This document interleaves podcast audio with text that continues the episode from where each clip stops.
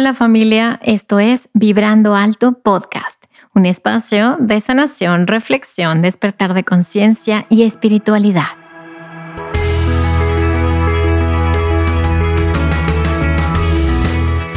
Yo soy Verónica Fuentes y soy autora, sanadora, terapeuta, madre y un ser de luz que como tú vino a experimentar en este planeta Tierra. En este espacio vamos a estar platicando de todos estos temas que has tenido dudas, has querido investigar, pero tal vez no había sido el tiempo. Y hoy estamos listos para abrirnos a una nueva dimensión y a una nueva vibración. Si tú estás listo, yo estoy lista. Comenzamos.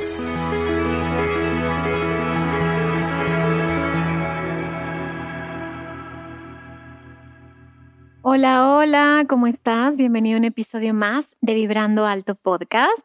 Y hoy tengo a dos invitados especiales. Dos. Ahora sí que hoy nos pusimos muy guapos, teniendo dos invitados súper valiosos e importantes para este espacio, porque hoy vamos a platicar un tema que me han pedido muchísimo ustedes y que me han dicho, pero ¿cómo, cómo, cómo lo hago diferente? ¿Cómo puedo criar a nuestros hijos eh, o como les platicaba ahorita mis invitados, a los hijos que Dios nos prestó o que nos dejó ahí encargados un tiempo porque en realidad no nos pertenecen. ¿Y cómo le hacemos? ¿Cómo le hacemos para que nuestros procesos espirituales, nuestras, eh, nuestro camino del alma, realmente sea congruente en cómo estamos llevando nuestra vida familiar y nuestra vida en pareja. Y para eso tengo aquí a una pareja hermosa y que estoy feliz, feliz, feliz de tenerlos aquí, Ariel y Vane. Y bueno, cada uno se va a presentar. De todas formas, en la descripción del episodio te voy a dejar su eh, biografía para que los conozcas muy bien.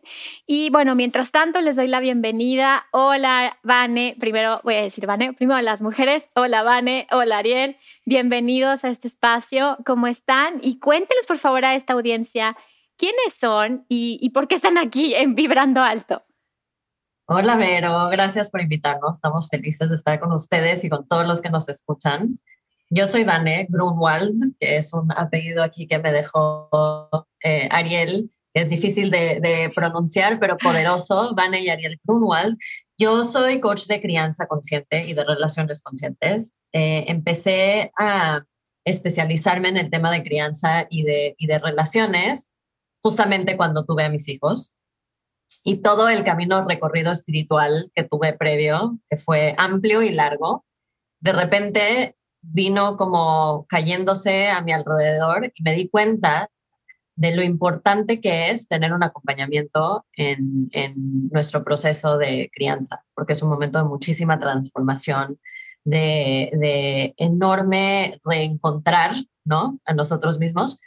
Y me encanta lo que hago y obviamente cuando uno eh, empieza en el tema de la, de la crianza, lo más importante que yo veo es la cocrianza, ¿no? Que es criar con tu pareja o con no tu pareja. Eh, y entonces le decía yo a Ariel cuando empecé a hacer esto de coaching, que siempre empezaba hablando de los hijos y acababa hablando de la pareja, ¿no? Y por eso fue que me empecé a especializar también en, en relaciones conscientes y ahora yo personalmente a través de coaching, a través de cursos en línea, apoyo a familias a encontrar su punto de integridad, a poder gozar su maternidad, su paternidad y sus relaciones. Y esa soy yo.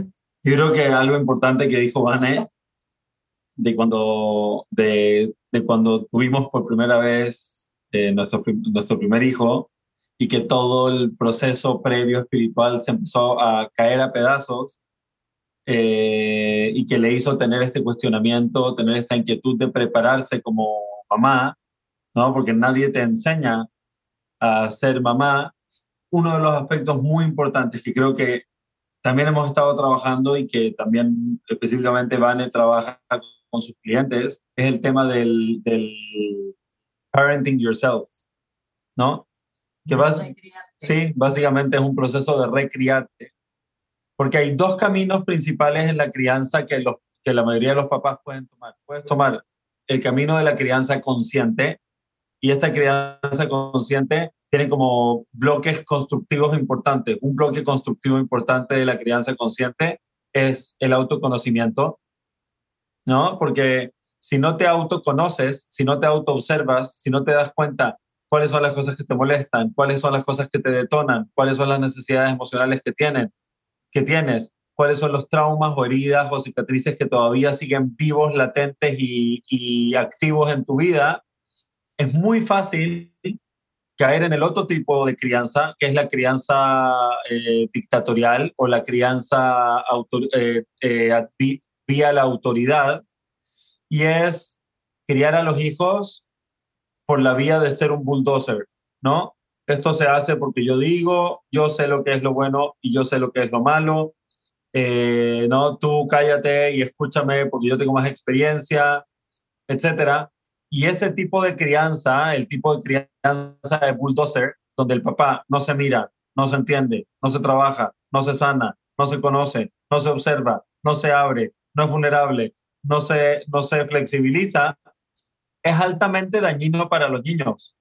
Y entonces estamos casi asegurándonos dos cosas. Uno, a través de esa crianza eh, eh, autoritativa, estamos, uno, dañando la relación de largo plazo que podríamos tener de amistad maravillosa y complicidad con nuestros hijos, que es lo peor idiotez que te puedes hacer a ti mismo, ¿no? Porque teóricamente puede ser tu mejor aliado y tu mejor amigo. ¿Para qué dañar esa relación? Dos, los aplastas y los apachurras y les haces sentir que lo que sienten no es válido, lo que piensan no es válido, lo que desean no es válido, lo que son no es válido. Y eso eh, eh, en el largo plazo va creando adultos súper dañados, ¿no? Adultos dañados, como dicen en inglés, hay una frase famosa que dice, hurt people, hurt people. La gente herida hiere a los demás. Y entonces al final eh, a través de una crianza dictatorial, autoritativa o inconsciente, no solamente no aprovechamos la oportunidad de recriarnos a nosotros, de sanarnos salud a nosotros, de conocernos a nosotros, de liberarnos a nosotros, de crear una amistad duradera y una relación profunda con nuestros hijos. Además de eso, estamos creando un niño que se va a convertir en un adulto, que se va a convertir en alguien que pisotea a alguien más también. Y sí, básicamente estamos contribuyendo a todas las cosas del mundo que no nos gustan. Entonces, para mí esas son como las dos opciones, ¿no? Y, y, esas opciones son, es una opción de vida, pero también es una opción del día a día. Cada día se nos presentan oportunidades donde podríamos simplemente ejercer nuestra autoridad o todos los días se nos presentan oportunidades donde podríamos ejercer el autoconocimiento, la empatía, la compasión, la autoobservación, la transformación personal, eh, la aceptación, el, ver más cómo cultivar al otro más que cómo someter al otro. Porque cualquier imbécil puede entrenar a un perro que se siente o, se, o que se acueste, ¿no? Con un par de salchichas y un látigo, hasta un tigre puedes entrenar. Pero el condicionamiento es muy chafa. Cualquiera te la hace. Lo cool es cuando a través de una expansión de conciencia, de entendimientos profundos, en verdad les puedes educar, enseñar que los comportamientos eh, y las intenciones deseadas emanen desde el niño, no como algo impuesto, sino como desde un lugar de inspiración y convicción personal. Entonces, eh, eso ha sido algo muy importante para nosotros desde que nos hicimos papás. Como dijo Vane, como que se nos cayó el mundo, porque nadie te enseña a hacer ese tipo de liderazgo, nadie te enseña a ejercer elegantemente una autoridad que danza junto con la conciencia, que danza junto con la autoobservación, que danza junto con poner límites y estructuras, pero desde un lugar amoroso, no desde un lugar restrictivo. Entonces, todo eso ha sido un viaje interesante para nosotros y como dijo Vane, nos ha llevado también a explorar mucho el tema de pareja, porque al final del día la crianza se hace en pareja, se hace en familia, y tiene que haber ahí una alineación importante. No alcancé a presentarme, mi nombre es Ariel. Eh, desde que soy adolescente, mi gran búsqueda es como quiero liberarme de todas las cosas que nos amarran a todos, emociones negativas, pensamientos negativos, creencias negativas, desde, desde, que vi la película de Matrix, lo primero que pensé es quiero ser el elegido, ¿no? El que libera a todo el mundo y después me di cuenta que todo el mundo es el elegido y que todos tenemos que liberarnos y ayudar a liberarse a los demás. Así que para mí eso ha sido, durante 15 años me dediqué full time a dar instrucción eh, de misticismo, espiritualidad y cabalá los últimos siete años me tomé un break de introspección donde me metí más al mundo de los negocios y, explorando otras áreas de creatividad mía. Y, este último año estoy retomando, vuelvo a dar cursos de Kabbalah, cursos de espiritualidad, y, he disfrutado mucho estar dando un curso que he dado con mi esposa, con Vane, que se llama Relationships, que básicamente es un juego de la palabra relaciones con la palabra real, eh, que tiene que ver con cómo crear relaciones plenas, conscientes y reales.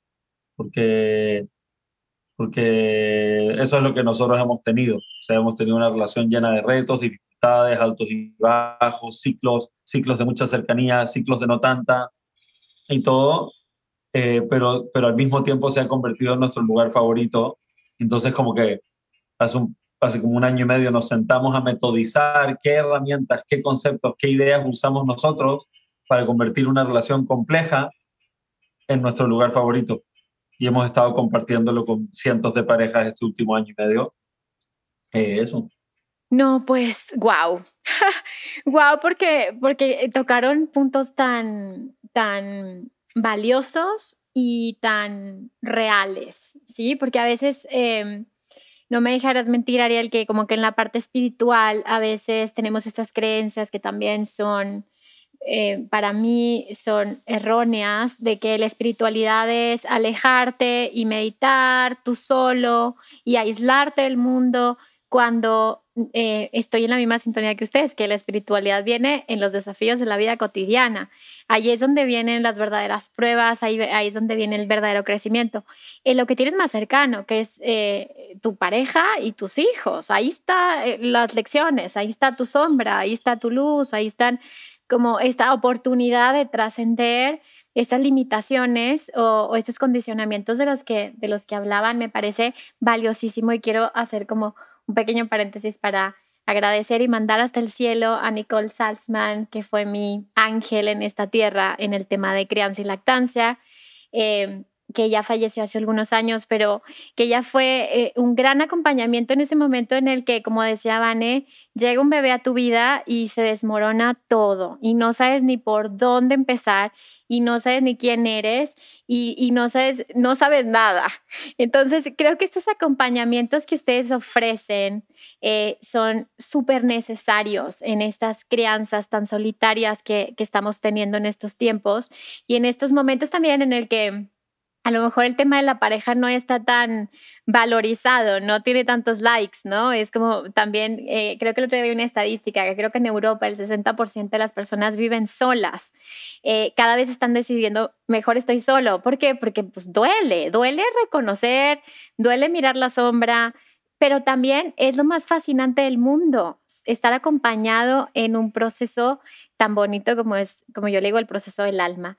Entonces, bueno, después del choro que me acabo de echar, a ver, tengo varias preguntas para ustedes, chicos. A ver, primero, eh, a una persona que eh, quiere tener una pareja, pero que le tiene miedo a eso de lo que ustedes me están platicando, como a ese entrarle las crisis, porque a lo mejor en un principio la pareja es como, ay, qué bonito, y de pronto empiezan a salir los temas complejos.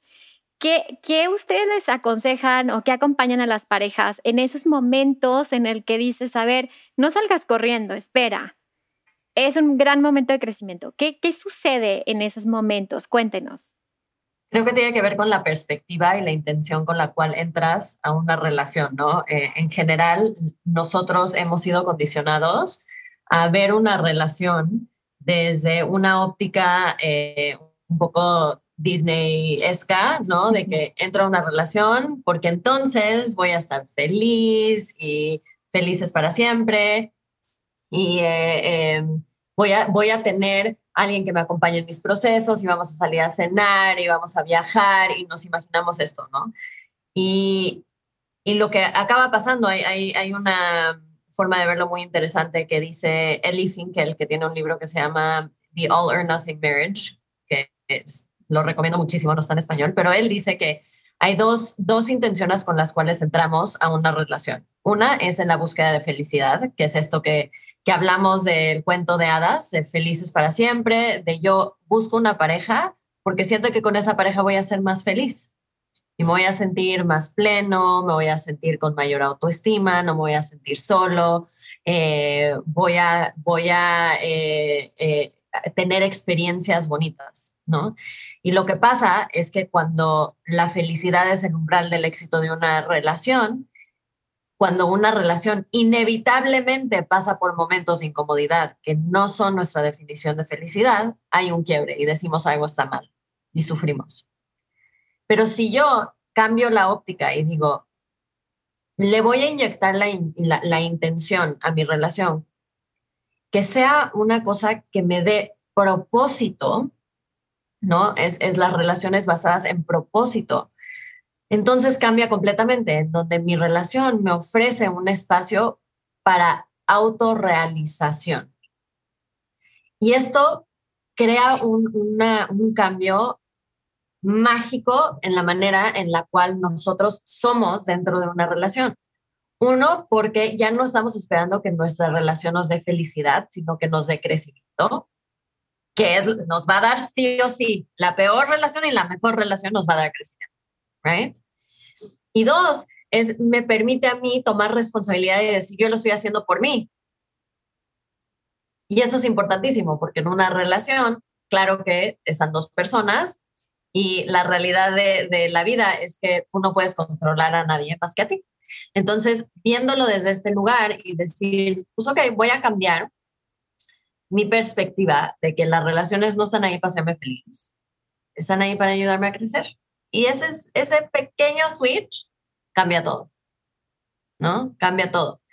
Eh, y creo que esa es, es la magia de, de tener una relación más consciente, que es eso, es todo lo que pasa en la relación está ahí para ayudarme a transformar, porque lo que realmente quiero es ser mi mejor versión de mí. No quiero estar feliz, porque la felicidad va y viene, la felicidad tiene muchas definiciones, la felicidad eh, es imposible en algunos momentos, la, vida está llena de duelos, de a veces de dolor, de incomodidad, de expansión, de sueño, ¿no? Cuando tenemos niños chicos, de cansancio profundo, de confusión, y, y si yo le quito ese poder de decir, no se trata solo de una vida feliz, se trata de una vida plena y la plenitud se, se atiene a través del crecimiento.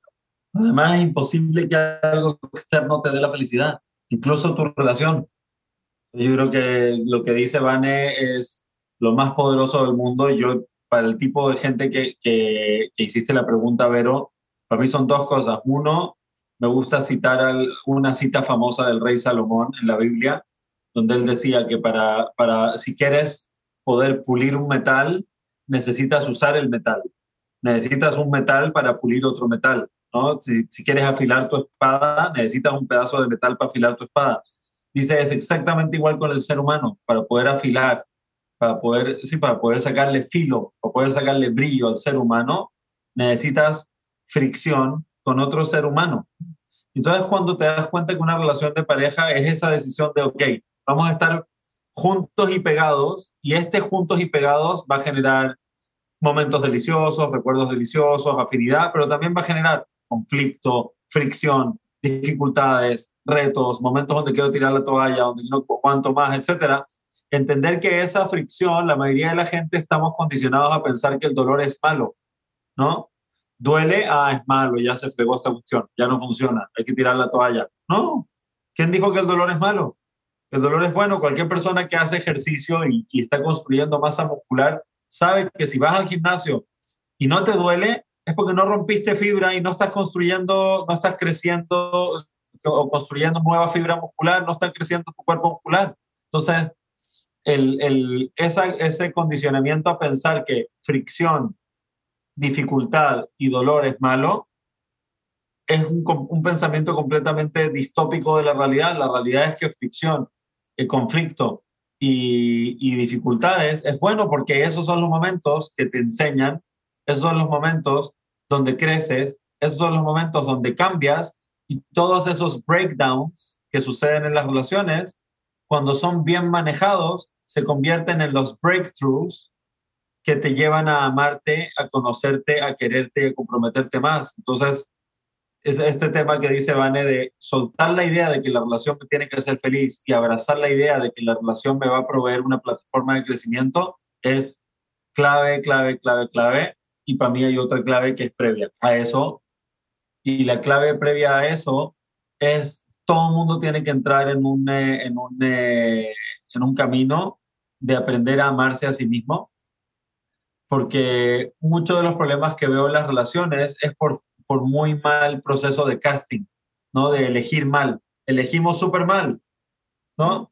Sí, de repente, no sé, un chavo o una chava medio insegura que no se quiere tanto, llega el, el primer pelotudo que le da un poco de atención y un poco de amor y siente mariposas, serpientes, elefantes, eh, de todo, ¿no? Y piensa que eso es el amor. No, eso no es el amor. Eso, eso es solamente lo que siente un organismo que jamás se ha aceptado y jamás se ha querido y de repente se encuentra con un boludo que le da un poco de atención, ¿no? Entonces, Es que me está, perdón, pero me estoy riendo por, por, por, las palabras de boludo y pelotudo. Pero estoy, estoy completamente de acuerdo, Ariel. O sea, yo lo veo como, digo, yo me casé ya a los 30 años, me casé un poquito más madura, eh, ya, ya después de pasar muchas experiencias de aprendizaje. Pero siento que eh, que tiene que ver mucho con una elección consciente, definitivamente. O sea, no es como que este amor que, que creemos que va a llegar de pronto y se van a iluminar todas las flores porque llegó el amor de tu vida y en ese momento ya cambió tu vida y ya eres la princesa, como decía Vane. Pero esos son todos estos condicionamientos y todos esos programas con los que hemos creído y creo que, que están basados también en la manipulación. O sea, mientras estemos... Eh, en estas ilusiones o anhelos infantiles, infantilizados, pues somos más eh, susceptibles al control y a la manipulación. Es más fácil a un niño darle un dulce y decirle, mira, ven, a que un adulto le digas un dulce y te decir, no, porque me puedo enfermar, me puede dar diabetes, me puede, o sea, como que eh, creo que esto tiene que ver con la conciencia del crecimiento y, y, agregando un poquito a lo que dice Vane, que, que crecer duele, ¿no? Pero no crecer duele más. Es como como estos niños chiquitos que les duelen las piernas, las rodillas, a mis hijos que ya les duelen las rodillitas y los piecitos, mamá, me duelen la noche, ¿no? Porque están creciendo. Pero cuando no crecemos, eh, traemos sufrimiento a nuestra adultez y generamos sufrimiento al otro. Entonces, esa importancia de, de lo que acaban de decir, que estoy súper de acuerdo, que este crecimiento personal y para mí en pareja como que se acelera. Y, la siguiente pregunta sería, ¿qué pasa cuando llegan los hijos? ¿Qué pasa en nuestra conciencia? ¿Qué pasa en nuestro proceso, en nuestra psique, nuestras emociones? ¿Cómo ha sido su experiencia y cómo han acompañado a otras parejas en, este, en estos momentos de cambio en donde llega un tercero y luego un cuarto? ¿Qué pasa ahí? Este y todos los episodios de Vibrando Alto son patrocinados por Vibrando Alto Tienda, o sea, por mí. Por eso quiero invitarte a entrar a mi tienda con el código de descuento Vibrando Podcast y tener un 10% de descuento en mi libro Manual para Sanar el Alma. Visítame en www.verofuentes.com.mx. Gracias por contribuir a que pueda seguir generando este contenido 100% gratuito, libre y para todos. Ok, mi experiencia personal y algo que he reafirmado una y otra vez con, con mis clientes es algo muy interesante, que es nosotros obtenemos el condicionamiento de nuestra infancia y luego en nuestra adolescencia rechazamos eso que aprendimos y nos vamos como al otro lado, ¿no? Y sentimos que ya nos liberamos de todas esas cosas, sea, ya no soy como mis papás, ¿no? O sea, a lo mejor mi papá era trabajólico y... Eh, no podía gozar de la vida, ¿no? Entonces yo lo que decidí fue irme a viajar por el mundo, hice mil cosas y me tomé muchas selfies, ¿right? Y me siento muy bien porque ya reafirmé que no soy como mis papás, ¿right? Pero luego tenemos a nuestros hijos y algo pasa, que es que todas estas definiciones que, con las cuales no lidiamos porque las rechazamos, eso no significa que las integramos, que las concientizamos, simplemente las rechazamos vienen de, de, de, nuevo de raíz a sacar la cabeza, ¿no? Y yo la forma que se lo explico a mis clientes es que necesitamos eh, validar el hecho de que, de que nosotros vimos a nuestros papás siendo papás. No los vimos siendo adolescentes o gente joven, teiteando, los vimos siendo papás. Y por lo tanto, cuando yo me convierto en mamá o en papá, esas definiciones inconscientes, ese es el momento en donde vienen a, a, a, surgir, ¿no? En donde en verdad salen. Y es por eso que de repente nos encontramos en momentos donde decimos, ¿qué onda? O sea, ¿quién soy? Yo rechacé, ya tenía súper clara mi idea de que yo iba a ser un nómada digital, que iba a ser súper amoroso, que no me iba a clavar con nada, y de repente viene mi hijo y me saca todas estas cosas porque nunca lidia con esas, esas definiciones. Entonces es un proceso de como reconocerme de verdad, porque el proceso de, el primer proceso de, de, conocerme que pasa en la adolescencia, pues no es muy maduro, como tú dijiste, ¿no? Es, es algo eh, reactivo. Y cuando somos papás es algo como profundo del cual no nos podemos escapar. Entonces es muy bonito, si lo ves de esa manera, es como que por fin vas a lidiar con estas cosas. Y lo que va a pasar al final de este proceso es conocerte de a verdad y liberarte de a verdad. Es poder, maduramente poder extraer de lo que viviste los valores que sí quieres concientizar lo que no quieres, ¿no? Porque creo que en nuestra adolescencia, no sé si te pasó a ti, pero, pero yo rechacé todo. Dije, no, yo nunca voy a ser así, ¿no? Y eso es muy maduro. Había cosas increíbles que yo tuve en mi, en mi infancia que sí, que sí me dejaron. El amor por la lectura, eh, la empatía con los demás, la resiliencia. Y esas cosas sí las quiero. Y están ahí. Y son parte de quién soy. ¿no? La estructura, la, la disciplina, es parte de quién soy. No voy a cambiar, no, no puedo cambiar porque es quien realmente soy, ¿no? Entonces, em, creo que esto pasa cuando tenemos a nuestros hijos, sale esta parte. Entonces, con nuestra pareja es volverse a conocer, porque no se conocían de verdad y profundamente, se conocían en este aspecto de romántico, ajá. no, o como más superficial y de repente como que entramos en este proceso de, de realmente conocernos, a veces sin las herramientas no nos gusta lo que encontramos y entonces hay un desencuentro, pero si lo manejas de, la manera adecuada, de la manera consciente, hay un reencuentro mucho más profundo y bonito después. Wow, ahora quiero decirles algo también en mi propia experiencia cuando eh, haces este intento o esta oportunidad de hacer una crianza diferente, eh, ¿qué pasa con las instituciones? Porque eh, tú puedes decir, bueno, yo eh, quiero hacer una crianza más basada en el apego, más respetuosa y, y, de pronto te topas con la escuela, con, eh, en donde el sistema es completamente, como dijo Ariel, es un sistema clásico, tradicional y, y, hasta de sometimiento, de siéntense todos, yo voy a decir lo que se tiene que hacer. ¿Cómo le hacemos como sociedad, Ariel, como para llegar a estos esta forma en la que los empresarios, que son dueños de las, de las escuelas, o, eh, entren en esta, en esta onda también, ¿no? De, ok, vamos a hacer esto juntos. ¿Cómo le hacemos cuando en un principio viene este choque? No sé si les pasa a ustedes, como este choque de, yo estoy diciendo una cosa, pero la maestra está diciendo otra, pero no nos estamos comunicando entre instituciones y papás de una forma mucho más holística o mucho más basada en el niño. Eh, y, y, cómo llegamos a esos diálogos, acuerdos, decisiones. Cuéntenos un poquito.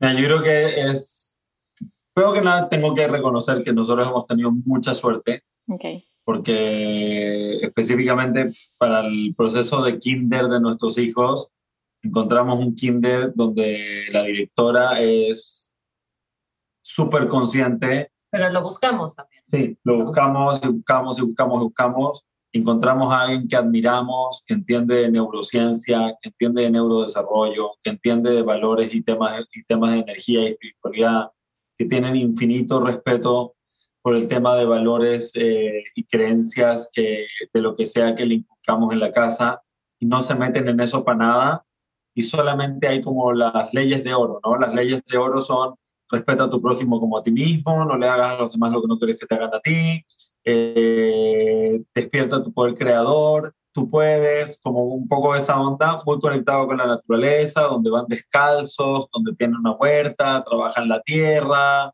donde interactúan con niños de, diferentes eh, backgrounds, hay gente extranjera, hay gente local, hay gente con necesidades especiales, tienen compañeros con síndrome de Down y todo es por igual. Creo que la clave es que lo buscamos. Es que claro, claro.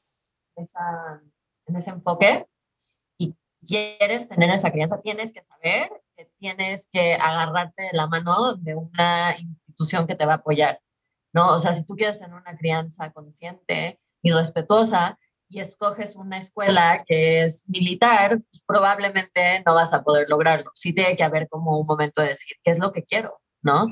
Eh, y cómo lo quiero. Y a veces eso, no, hoy en día creo que estamos muchos papás que no estamos encontrando tanto eso en el currículum de la SEP y no hay tantas opciones, ¿no? Yo veo a gente que se mudó a otros lugares en la pandemia y están en escuelas increíbles, pero que no están validadas por la SEP, cosas así pero hay, de que hay, hay, hay cosas en línea. Entonces, sí hay que buscar y hay que decidir eh, eh, apoyarte de alguien que de verdad te va a apoyar y también en un grupo de una comunidad de padres que también estén en, en el mismo canal que tú, porque eso, eso también se vuelve muy complicado. Creo que eso y también al final del día, el, como dijiste, creo que el sistema educacional, eh, o sea, por ejemplo, yo observándome a mí mismo, viendo qué es lo que me hizo a nivel bioquímico estar 15 años en una escuela normal, es, me condicionó a una situación de estrés, ¿no? De el examen, no sé qué, la tarea, y la nota, y la clase, y la campana, ren, ren, ren, no sé qué, hay que correr para allá, y hay que correr para acá, y hay que complacer a este maestro, hay que complacer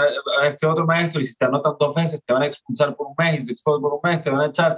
Y esta situación que básicamente te, te precondiciona a someterte a una autoridad, a seguir reglas, que no estoy diciendo que no estoy etiquetándolo como algo bueno o como algo malo, pero te condiciona a someterte a una autoridad, a seguir reglas, a hacer lo que te dicen y a, echarle ganas a lo que te piden más que a echarle ganas a lo que te llaman, ¿no?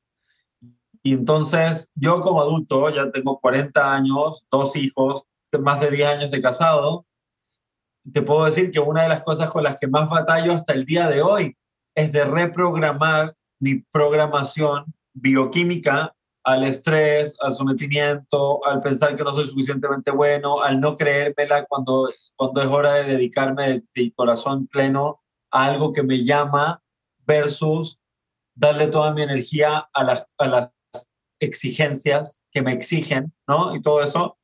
Y entonces para nosotros fue igual una decisión decir, a ver, ¿qué es lo que más valoramos? ¿No? Yo creo que, que veo a mis hijos y yo creo que puedo agarrar a mi hijo de 8 años y en una caminata en la playa le puedo explicar cómo funcionan las células. Creo que no necesita un, un semestre de biología, ¿no?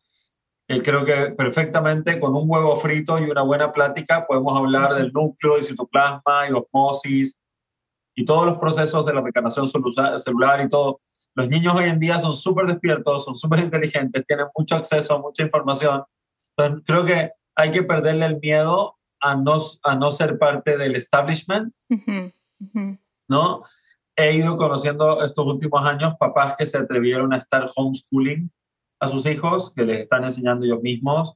Encontramos una organización en Estados Unidos que valida ese tipo de educación que se llama West River Academy, donde llevas un portafolio de su aprendizaje y ellos te van haciendo una validación anual que es válida como en 180 países del mundo, ¿no? Para no quitarle la oportunidad de a la universidad en el futuro.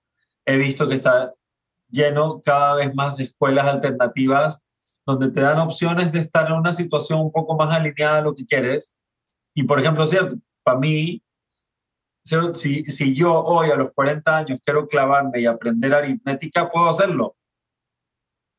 Pero me está costando un mundo cambiar mi bioquímica, me está cambiando un mundo aprender a ser feliz, me está costando un mundo aprender a disfrutar el momento y no estar preocupado. Me está costando un mundo, años y años y años, a escucharme a mí mismo. Y entonces como que dije, ah, claro, todas las cosas, ¿no? todas las boludeces que aprendí en la escuela, son boludeces que puedes aprender así en una caminata en la playa. Me doy cuenta con mis hijos, les, les, ¿no? les hablo de algo, de algún concepto de lo que sea, de cosas de la escuela, ya sea de historia, biología, química o whatever, y en tres segundos lo cachan, o en 30 segundos lo cachan, o en tres días. Pero las cosas realmente importantes, que es condicionarte a ser feliz, condicionarte a conocerte, condicionarte a aceptarte, condicionarte a perseguir lo que te llama y lo que te da vida, ¿no? Follow your bliss. Ese tipo de cosas, la mayoría de la gente nunca lo logra y los que lo desean se pasan una vida entera tratando de hacerlo. Entonces, sí tengo ahí un tema de que creo que tenemos que valorar cuáles son las cosas realmente valiosas y enfocarnos en nutrir a nuestros hijos de esas cosas porque las otras cosas son fáciles. Si alguien se ama a sí mismo, si alguien sabe ser feliz, si alguien sabe escucharse, si alguien no está precondicionado al estrés, la ansiedad y la angustia constante y quiere abrir una empresa vendiendo hot dogs en el espacio, it's a piece of cake. Fácil. Porque los grandes retos que nos detienen es la autoduda, la incapacidad de escucharnos, el sentir que no somos suficientes, el sentir que no nos merecemos. Y entonces creo que, que tenemos que sopesar decir, a ver, ¿cuáles son las cosas que realmente marcan la diferencia en la vida de la gente? Y enfocarnos en la infancia de los niños, en tratar de cultivar esas cosas y el resto, hay tiempo. Honestamente, no, no voy a decir que no he usado lo que aprendí en la escuela en mi vida, pero honestamente no me ha aportado mucho en mi vida saber el nombre de las carabelas de Cristóbal Colón. ¿No? O sea, no, bueno, y, claro que imaginemos, ¿no? En 10 años cómo va a ser la tecnología. O sea, ahorita todo lo puedes googlear, imagínense en 10 años cómo va a ser esto, ¿no? Entonces, en realidad, eh, las habilidades que, van a necesitar nuestros hijos son completamente diferentes a las que creemos ahorita que van a necesitar. Y, creo que lo que dice Ariel es, es muy importante. ¿Quién, les, quién los enseña? a conectar con, con ellos mismos, ¿no? ¿Cómo, ¿Qué sientes? ¿Cómo estás? ¿Te gusta o no te gusta? ¿Estás cómodo o incómodo? ¿Puedes mantener tu atención en algo? sea, puedes respirar. Em, y, justo hoy eh, iba corriendo Mati de cinco años, mi, mayor, y le digo, Mati, ven, te voy a poner una medallita, una medallita. Y me dijo, mamá, ¿para qué quiero una medallita si Dios está en mi corazón? Está en todas partes. Y, y fue un, es conocimiento que yo de manera consciente no se los doy, pero lo están escuchando de mí y lo están percibiendo el campo de la familia, del hogar donde están. Y siento que esa energía que estamos eh, también eh, porque a veces creemos que aprendemos lo que nos enseñan, pero a veces el conocimiento es en el campo, ¿verdad, Ariel? O sea, ya está ahí. Entonces, ellos son estas antenitas, ¿no? Que están detectando esta, este conocimiento que está en el campo.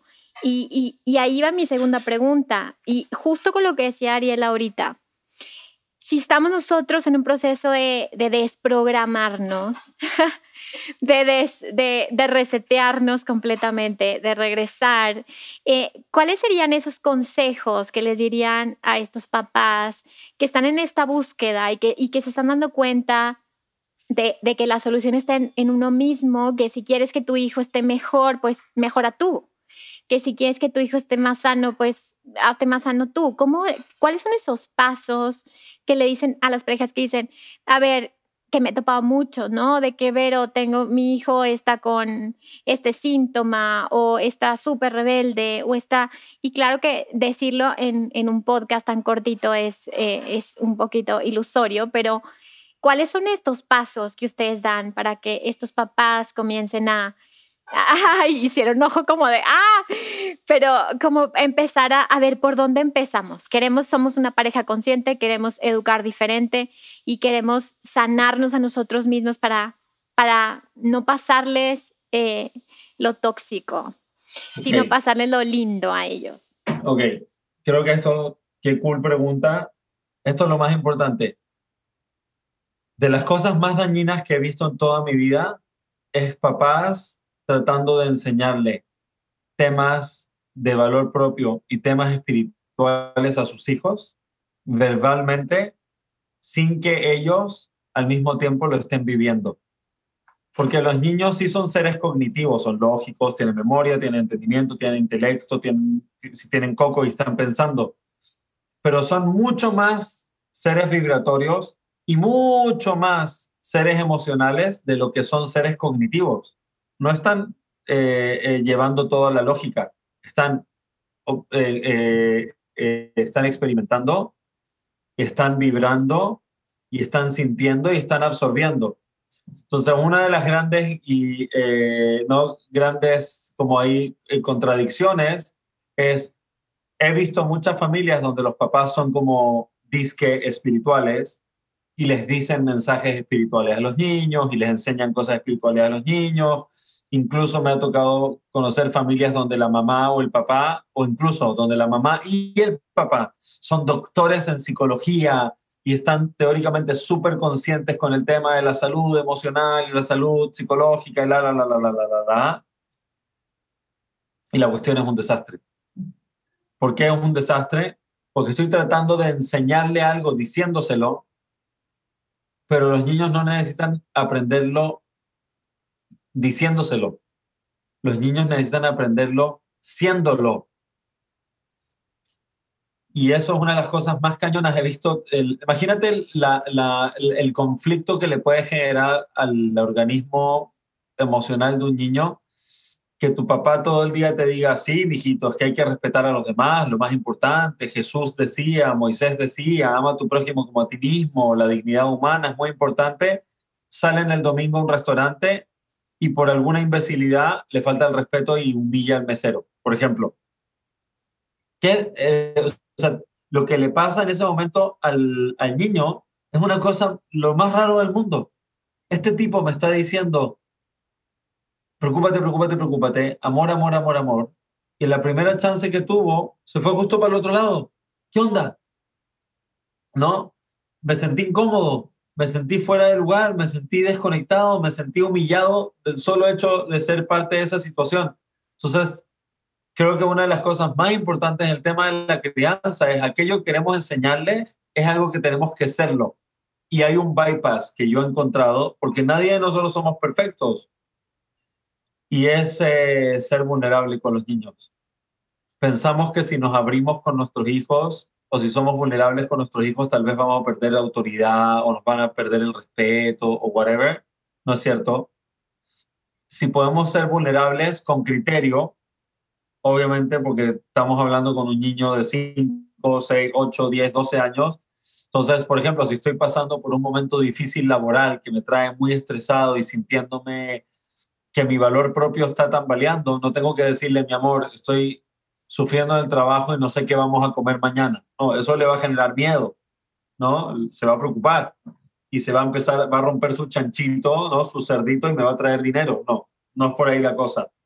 La vulnerabilidad con los niños es compartirles nuestro proceso vulnerable junto con los entendimientos que esos procesos nos están dando, juntos con las enseñanzas y el crecimiento que eso nos está dando y de esa forma podemos enseñarle que nosotros también somos seres humanos que estamos en crecimiento.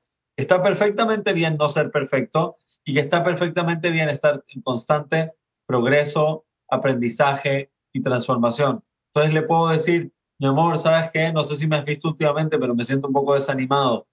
¿Por qué, papi? Porque he descubierto que mi trabajo no gusta, no lo disfruto. No disfruto la gente con la que estoy interactuando, no disfruto las responsabilidades que estoy teniendo, no lo disfruto y creo que la vida, creo que me merezco en la vida dedicarme a hacer algo que me guste y que me importe y que en lugar de quitarme mi energía, me dé energía. ¿No? Y puede quedar la conversación ahí, en eso estoy pensando, hijo mío, ¿no? Oye, mi amor, en eso he estado pensando, he estado pensando que sí, que en esto quiero encontrar o crear algo que me nutra en lugar de que me, que me drene. Y entonces, desde ese lugar, y todo va, y, ¿no? y obviamente reafirmarlo, todo va a estar bien y lo voy a encontrar, mi amor, porque estoy comprometido y quiero vivir mi vida lo más feliz posible y quiero darles lo mejor a ustedes, pero también quiero darme lo mejor a mí, bla, bla, bla, bla, bla, bla, bla.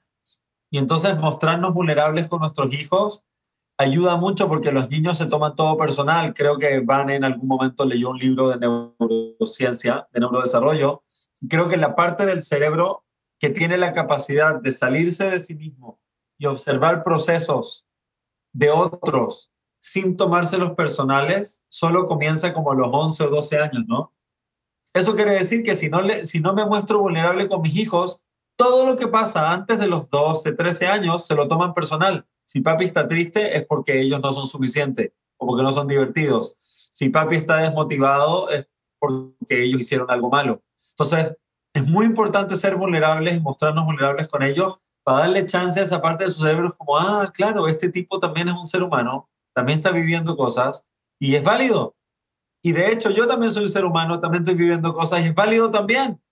Y eso empieza a cimentar lo que yo llamo una amistad de largo plazo, porque al final del día sé que mis hijos van a estar bien, sé que van a ser seres humanos chingones.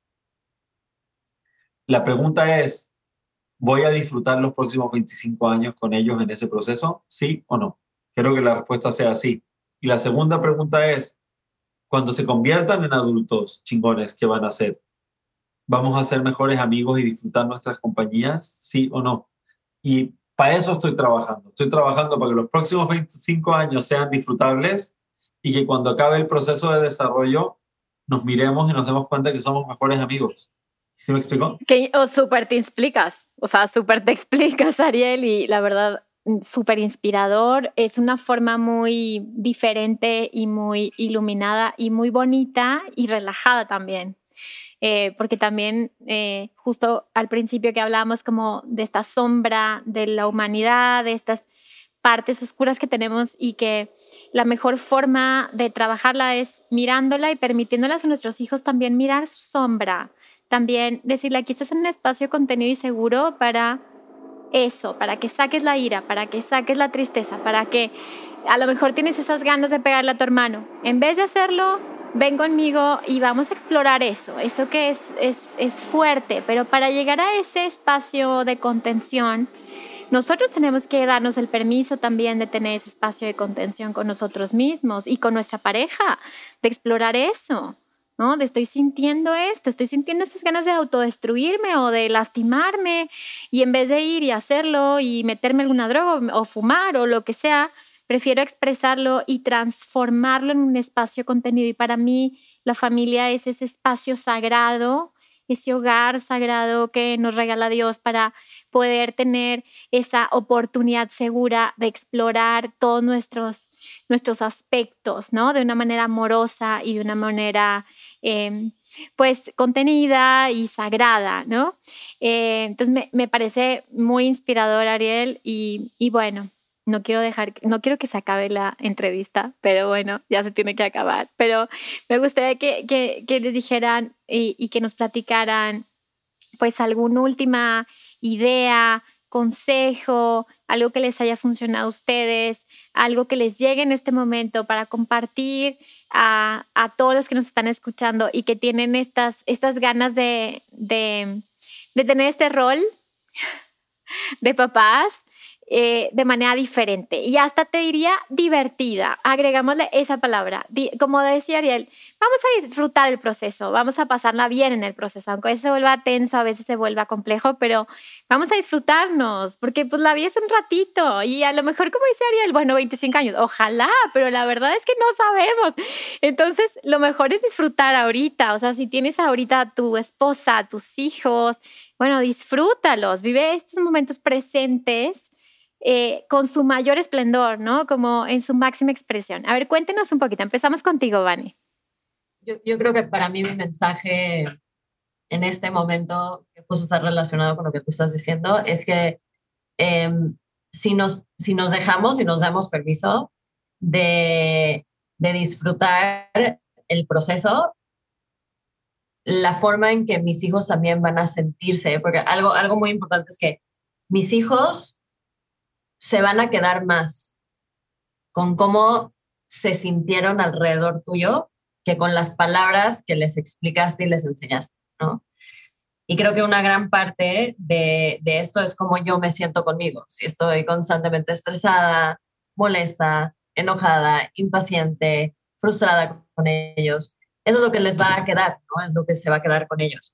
Entonces, si nos damos permiso de, de quitar, como dijimos, este condicionamiento de que como papá o mamá tengo que verme de cierta manera y estar en control y, y, y, crear la disciplina y dar la rutina. Y si eso no es lo que me hace sentir bien, y si es lo que te hace sentir bien, perfecto, ¿no?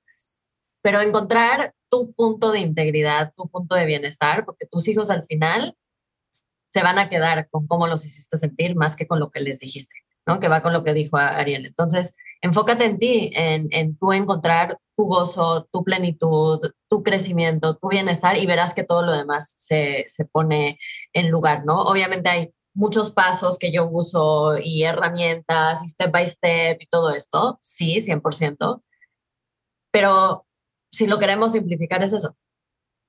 Es tú pon como tu eh, eh, nodo norte, ¿no? Tu estrella del norte, tu propio bienestar y todo lo demás se va, va a ponerse en su lugar.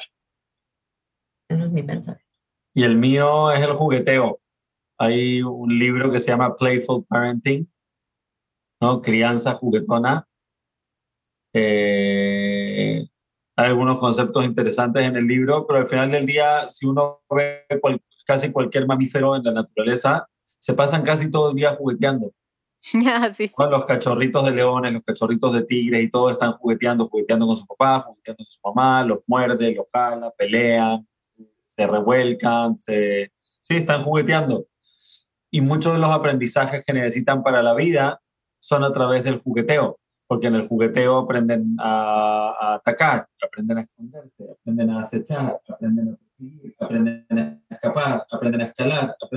Yo creo que el, observando, observando a nuestros, eh, a nuestros homólogos mamíferos que están todo el día jugando y, casi todas las herramientas que necesitan para poder eh, prosperar en la vida real las sacan del juego. Creo que el jugueteo es algo súper importante, súper importante con los niños. Puede ser con un niño, ¿no? un toddler, jugueteando rudo con el papá, puede aprender qué duele, qué no duele, cuán, cuán, ¿no? cuán, eh, cuán fuerte puedo pegar sin que sea una agresión, cuán fuerte me pueden pegar sin que sea una agresión, cuánto puedo aguantar puedo medir la, el, ¿no? el volumen de mi cuerpo, la fuerza que tengo o la fuerza que no tengo. Eh, muchas cosas que, que, podemos resolver en el jugueteo, muchas emociones que los niños necesitan expresar que la pueden expresar en el jugueteo. puede ser en jugueteo de, de role playing y a veces en un jugueteo role playing, de repente, por ejemplo, eh, jugando luchitas con tus hijos, hay momentos que se ofende, ¿no? Y está actuando cómo se siente ofenderse. Entonces tú como papá tienes la oportunidad de, medir la situación y ver si se ofendió realmente porque yo violé un límite, ¿no? Me pasé de, me pasé de, una, de un límite. Entonces, ¿cómo sería el comportamiento eh, y cómo sería el patrón emocional que debería yo expresar? Debería expresar preocupación porque me importa que esté bien. Y después debería expresar, eh, ¿cómo se llama? Eh, de pedir perdón, de mi amor, no quise hacerte daño y explícame cómo te sientes, de compasión y empatía. Entonces, por ejemplo, todas esas lecciones de compasión, empatía, el pedir, el pedir perdón, el reconocer tus errores, todo eso puede suceder en una sesión de, de jugar en luchitas, por ejemplo.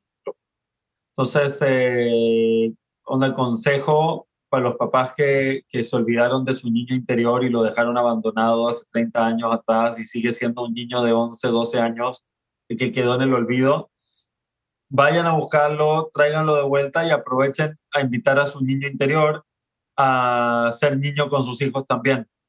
Y si pueden traer a su niño interior a ser niño con sus hijos también y al mismo tiempo ser un adulto responsable que quiere lo mejor para ellos, pues en verdad lograr mucho con muy poco disfrutando.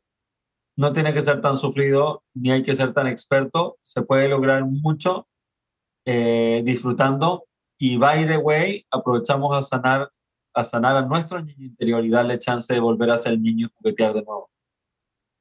Ay, qué bonito. Si tuviera efectos de sonido, pondría ahorita aplausos.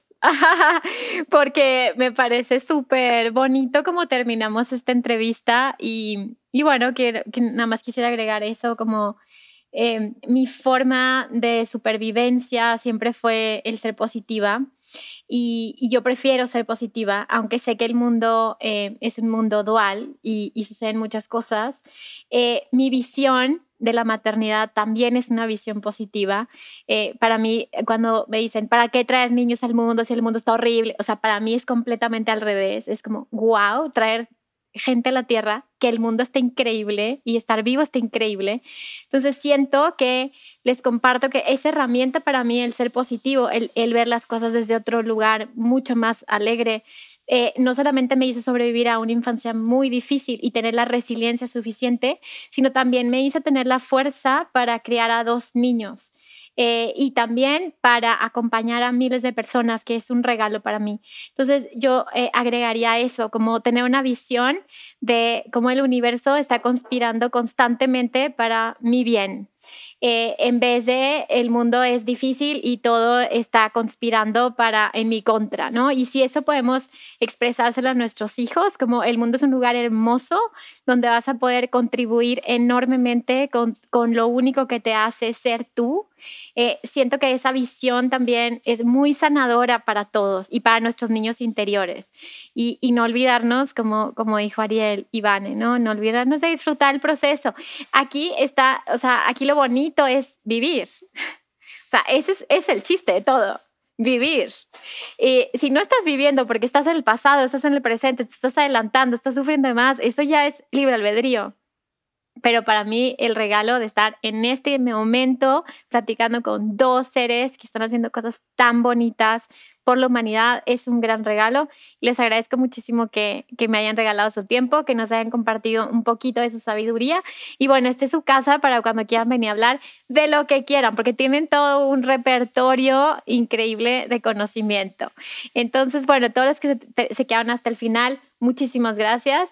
Eh, invito a que, a que vayan a seguirlos a sus redes sociales, em, a ver si pueden subir después algún story con los recursos que compartieron hoy, eh, para que las personas puedan ir a su cuenta, seguirlos y, ver los libros que compartieron o estos recursos o cursos que estén dando y que puedan estar en contacto y sobre todo hacer esta tribu de, de personas que estamos en el camino, digamos, estamos en el camino. Entonces, muchísimas gracias a los dos. ¿Quieren compartir una palabra? ¿Cómo se van de esta entrevista? Yo feliz, con ganas de hacerlo de nuevo. Yo también. Pues yo también me voy feliz, agradecida. Muchísimas gracias por su tiempo y recuerda que si sanas tú, sanamos todos. Bye bye.